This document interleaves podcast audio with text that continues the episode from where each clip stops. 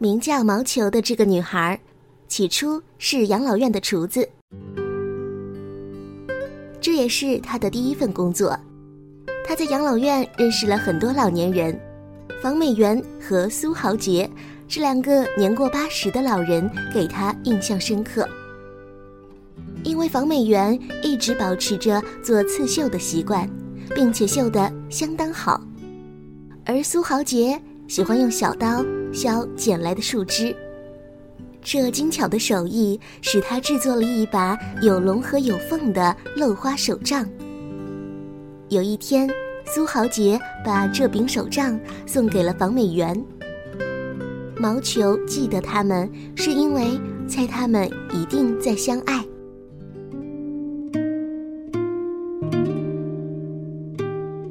两个月之后，因为养老院的管理者觉得他做的菜放油放多了，所以决定解雇他。老年人应该少吃油，这一点你不是不知道的。但是毛球想，对于这些也许只剩下三五年活头的老年人来说，香喷喷、油过多的菜和干巴巴没油水的菜，到底哪个更不道德呢？毛球认为，当然是后者了。就这样，带着左臂炸鱼的烫伤，毛球失业了。他怀揣着结算后的薪水，决定对自己好一点，去买个电磁炉，这样他就可以在那个没厨房的公寓里做饭了。这天是星期一，早上十点，商场很空旷。电器部在五楼，毛球坐楼梯上去。他一进电梯就把所有的楼层按钮都按亮了。毛球有三个强迫症：一，只要是独自进电梯，他就会按亮全部的按钮；二，睡觉前他必须绕床顺时针走三圈；三，吃什么都要加点醋。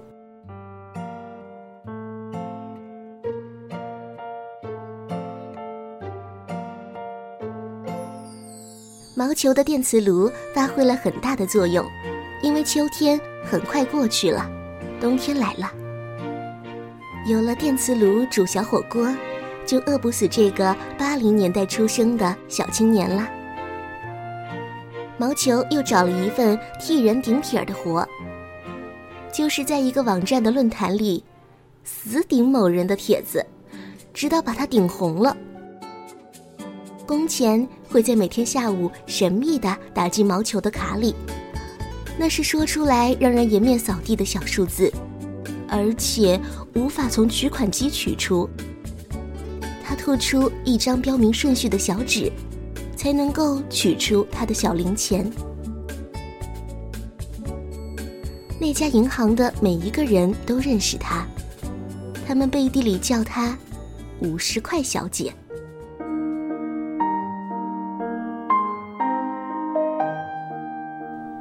从银行出来，毛球就去了菜市场，哼着《My Little Airport》的那首歌。白田商场不是商场，是香港的一个菜市场。毛球想，香港人就是厉害啊，连菜场都叫得这么洋气。在菜市场，毛球买了一顿火锅需要的食材。还要给自己剩七块钱，买听蓝带啤酒。这样完事儿以后，他背着他的购物袋回到家里，摘菜、洗菜、切菜，忙得不亦乐乎。毛球最喜欢一天中的这个时刻，窗外下着湿湿的冬雨，房间的电磁炉上水嘟嘟冒泡，他觉得又温暖又快乐。然后忽然有一天，在拆一颗莲花白，拆到第六片菜叶子的时候，电话响了。毛球的前男友在电话里说：“他想他了。”然后他就来到了毛球家里，盘腿坐在地板上，分享了毛球的火锅和蓝带啤酒。他笑嘻嘻地诉说分手以后的种种故事，最后豪气地说：“明儿个我把他带来，大家认识一下，做个朋友嘛。”毛球低着头，无法面对这个人一厢情愿的厚颜无耻。他只是一味地往自己的碗里倒着醋。男生又继续说：“你还是那么爱吃醋，呵呵呵呵呵呵呵。”然后，毛球就把他的帽子、手套、围脖和鞋子一起扔到楼下去了。林夕说，他写的最悲伤的一首歌词是：“原来一直很快乐，只我一人没发觉。”毛球把歌词听错了，他听成是：“原来一直很快乐。”只我一人没发过。他听错的歌词还有很多，执意把张信哲的《爱如潮水》听成“答应我，你从来不在深夜里排队”，把张惠妹的《听海》听成了“我就这一颗心，整夜闭不了眼睛”，像是一个人拍着胸脯啪啪响，跟甩了他的那个人表白：“我就这一颗心，爱要不要吧？”有种赴死般的一了百了。其实，原来的歌词不过是形容一个动作。我就这一颗心，整夜闭不了眼睛。如果这些听错的歌词都是潜意识里自己的心态写照，那么毛球承认，他们揭示的，就是他的寂寞和孤单。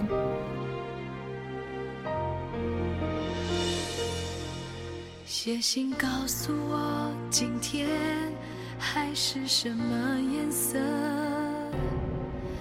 夜夜陪着你的海，心情又如何？灰色是不想说，蓝色是忧郁，而漂泊的你，狂浪的心停在哪里？写信告诉我，今夜你想要梦什么？梦里外的我，是否都让你无从选择？我就这一颗心，整夜都闭不了眼睛。为何你明明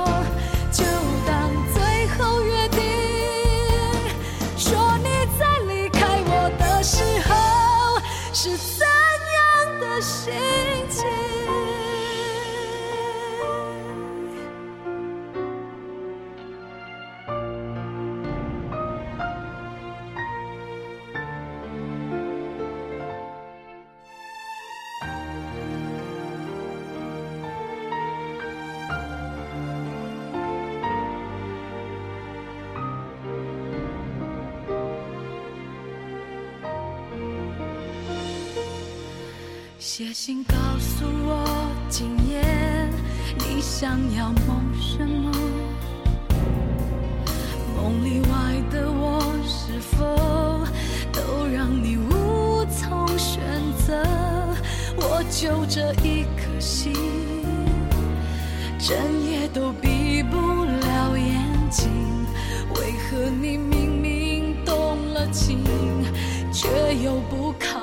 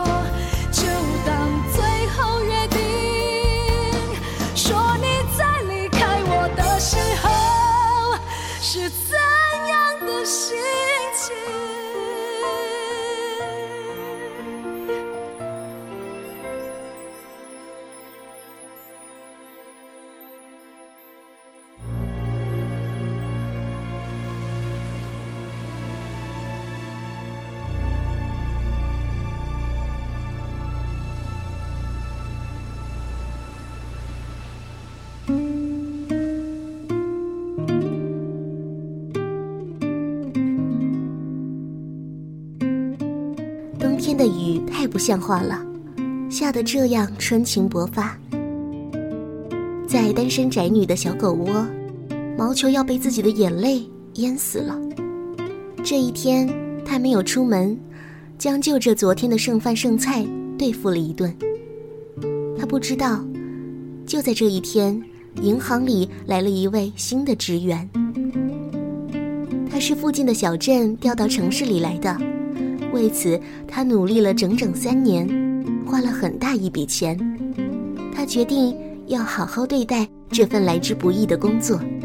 虽然他已经是一位大叔了，但他还是像个新人一样拘谨又小心地笑着，对顾客彬彬有礼。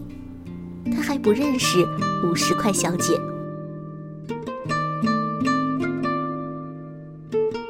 毛球在二十四小时以后和大叔遇见。小姐，您取五十元是吗？是的。好的，这里是五十元，请收好，再见。他说话的时候带着一点口音，让毛球觉得很可笑。但是他给了他五张崭新的十元钞票，新的几乎可以用舌头舔，连续的号码，脆响的纸张。像小时候的压岁钱，毛球又觉得很温暖，很温暖。从那以后，大叔都给毛球崭新的小钞票。他偶尔在菜市场买菜的时候，小贩给他的钱如果是新的，他就知道那个不快乐的女生来过了，买走了十元钱的番茄。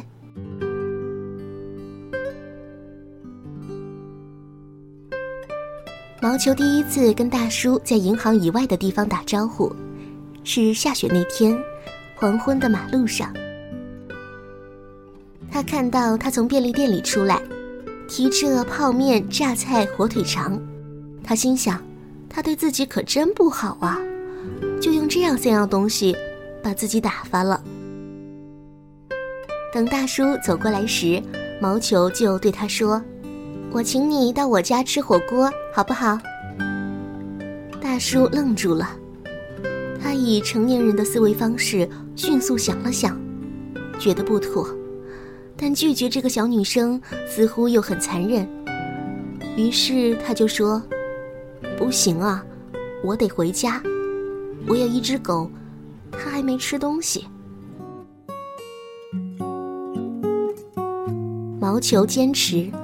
他说：“他非常欢迎他把狗也带来。”大叔看着毛球真诚而又可怜的神情，心软了，于是点头答应。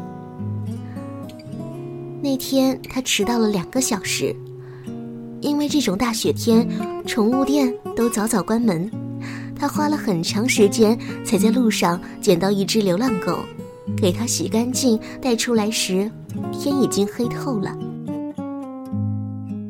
在毛球的餐桌旁，他谎称这只狗叫豆豆，年龄两岁。他还亲昵地抱着狗，让毛球拍了一张照片。他心里想，以后可不能再乱撒这种谎了。毛球火锅的内容还不赖，有牛肉，有虾饺，有丸子、蟹柳、火锅、藕片、土豆。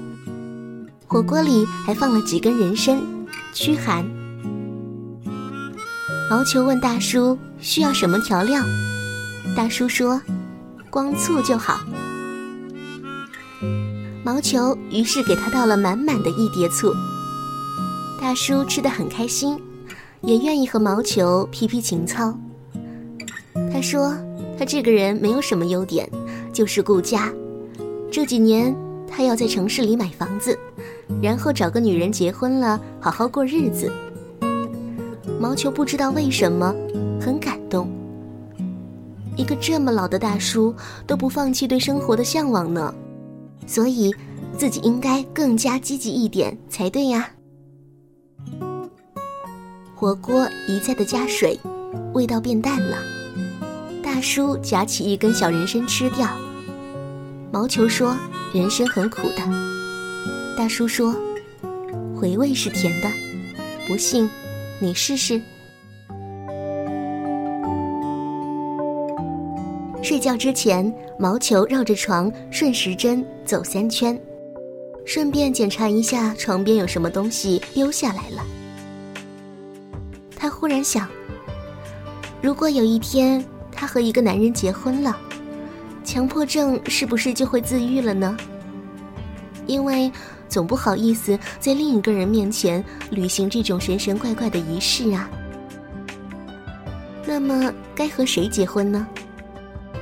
毛球选择面很狭小，但却很诚心。他觉得大叔不错。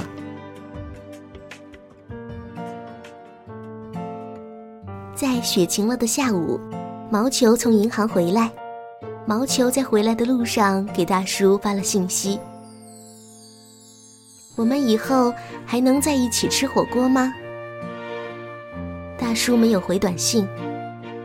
天又下起雪来，像一种很细很重的沙子，很快把城市淹没。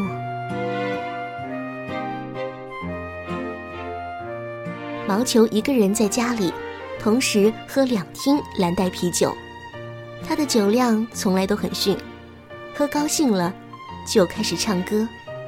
他爬上床，早早睡下了。他决定从今天起改掉强迫症，所以没有绕床三圈。其实，所有的强迫症都是因为没有安全感。一个人坐电梯时。把每一层都按亮，便于随时逃生。吃醋时，则是因为醋可以解毒，预防高血压和动脉硬化，利尿抗癌。总之啊，醋一到，百病消。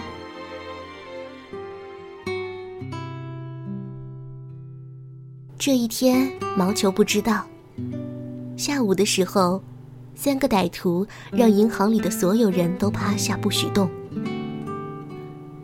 所有人都顺从的装死了，只有大叔悄悄掏出手机，在幺幺零报警和毛球的电话之间，他做了个短暂的选择。最后，他给毛球回了信息：“人生何处不相逢。”因为紧张，他把这句短信打成了：“人生何处不相逢。”然后，枪响了。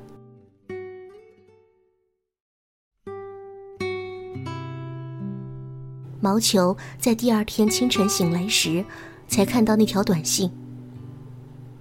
同时他发现自己的助听器一直待在床底下。他回电话给大叔可大叔的手机打不通了。毛球想以后无论喝多少酒还都是要绕床走上三圈。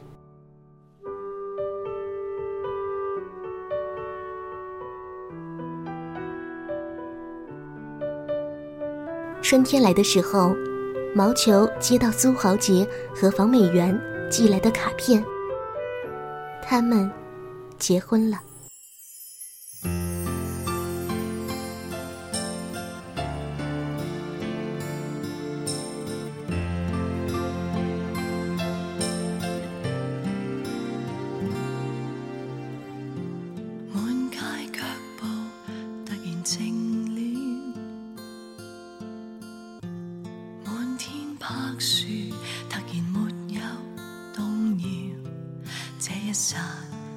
只需要一罐热茶吧那味道？似是什么都不紧要。唱片店内传来异国民谣那种快乐突然被我需要不亲切。